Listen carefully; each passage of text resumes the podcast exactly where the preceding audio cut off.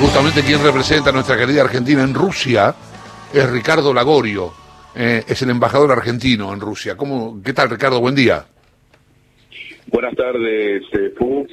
¿Cómo está usted? Acá son las 4 y 20. Un gusto en saludarlo a usted y a la eh, bien, eh, sí, yo dije buenos días. Cuando en el momento que dije buenos días, digo, me acordé, digo, yo tengo buenos días. El señor debe estar ya incluso haber, habiendo almorzado, ¿no? Largamente. Mire, mientras sean buenos, el, la temporalidad es, lo de menos. Embajador, ¿hay siesta en Moscú? Sí, sí, yo soy en Moscú, correcto. No, no, pero le pregunto si hay siesta en Moscú. Cuatro de la tarde, digo, estamos para un... No, no. No, no, no, no hay siesta, por favor. No, no, de usted, digo, de, los moscovitas. Tampoco, tampoco. Menos, ¿no? No, no.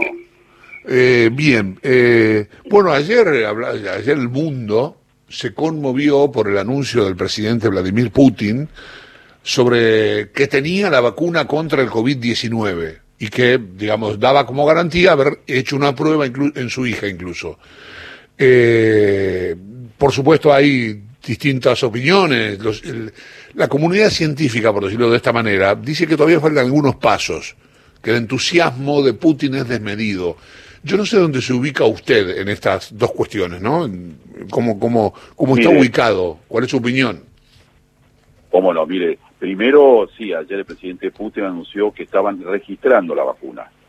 lo cual no significa necesariamente que ya está la vacuna, eh, no, no, no empieza mañana la vacunación es un primer paso, un proceso de meses. Eh, tampoco él dio eh, temporalidad o un cronograma respecto de la producción o de la vacunación. Así que creo que es importante aclarar eso.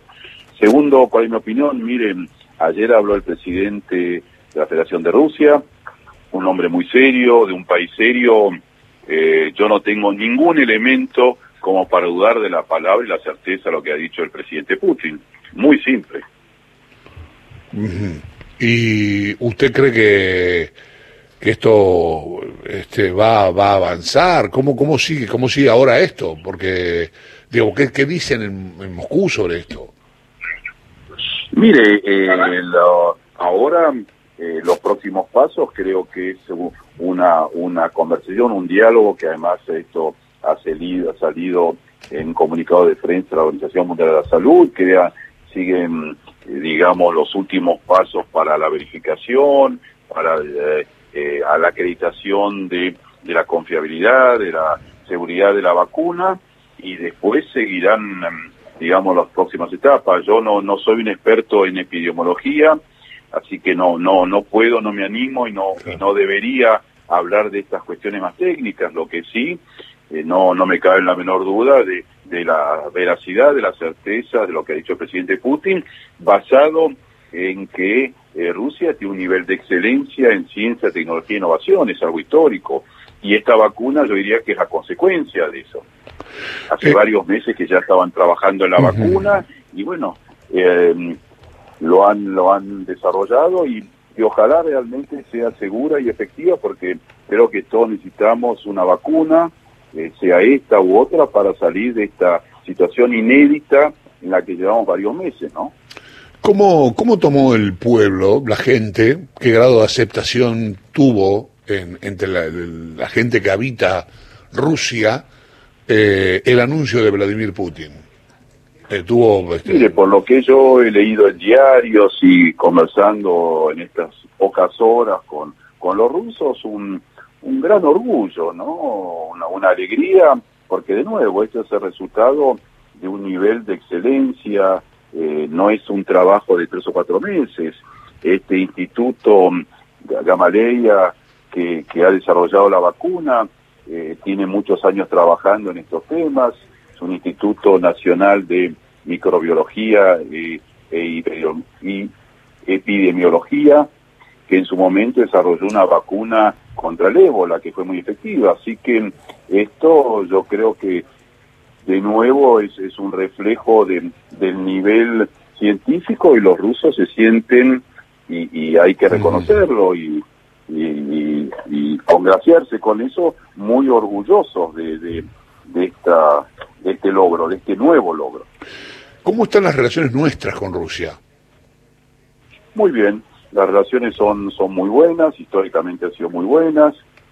En el año 2015 la relación tiene, yo diría, un salto de calidad cuando se la empieza a categorizar como una asociación estratégica integral.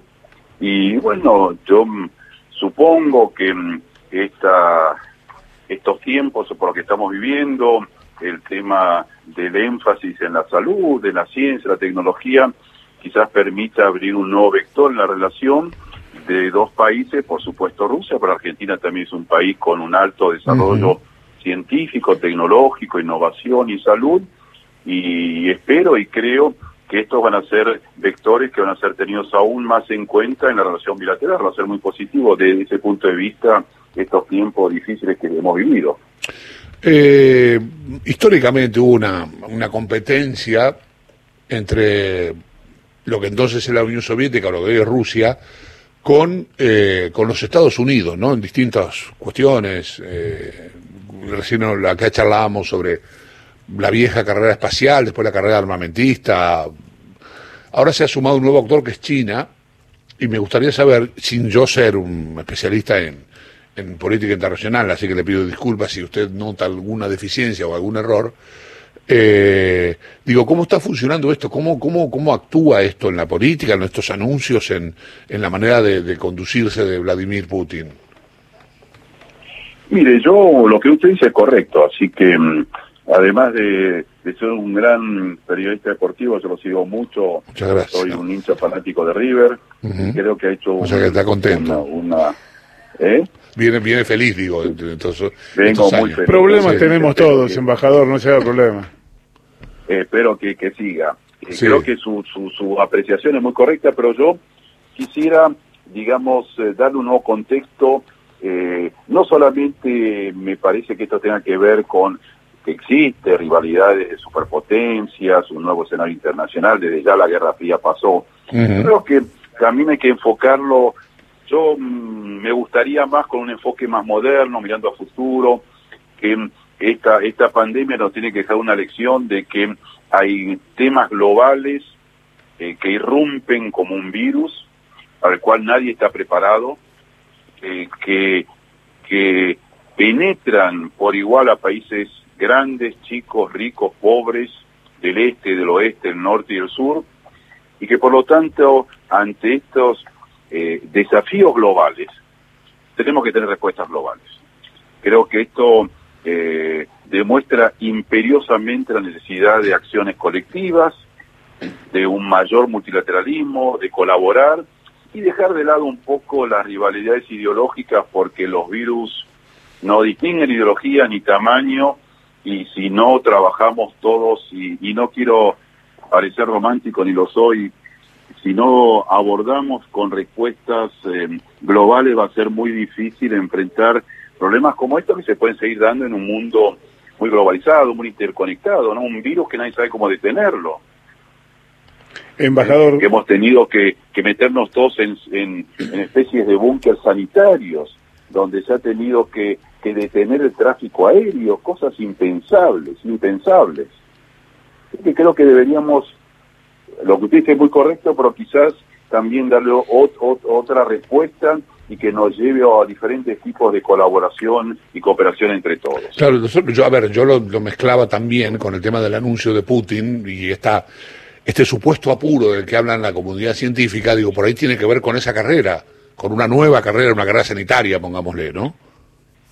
Yo no diría, mire, yo no creo que sea apuro. El, eh, eh, la, la Federación de Rusia considera que su vacuna ha llegado a un estadio que le permite eh, registrarla y lo ha hecho. De nuevo, no es lo mismo que mañana eh, esté a la venta en las farmacias de Moscú, va a llevar un tiempo. En eso el presidente Putin ha sido muy cauto, diciendo, haciendo énfasis en el desarrollo, en el registro, que segura, pero en ningún momento dijo en qué momento se empieza a producir o a vacunar. Así que creo que hay que creo que, que mm, no, no necesariamente responde una carrera, quizás fueron más rápidos que otros, eh, ojalá que, que otros países lo hagan porque creo que necesitar muchas diferentes vacunas para abastecer la demanda de, vacunas que por primera vez probablemente haya que vacunar a miles de millones de habitantes, algo inédito, impensable. Así que mm, eh, sí forma parte como todo de, de, de de poder, pero no necesariamente de eso y mirando a futuro creo que eh, las respuestas tienen que ser, me parece, me parece personalmente de otra índole. Embajador, eh, soy Néstor Espósito. Le consulto, eh, le consulto, ¿usted es embajador de carrera o es funcionario puesto por algún No, no, soy, soy de carrera, ya de un largo maratón más de carrera. Si fuera carrera yo hubiera cansado. Llevo casi 40 años, así que es un maratón. ¿Y, y fue designado en, en Moscú cuando, embajador?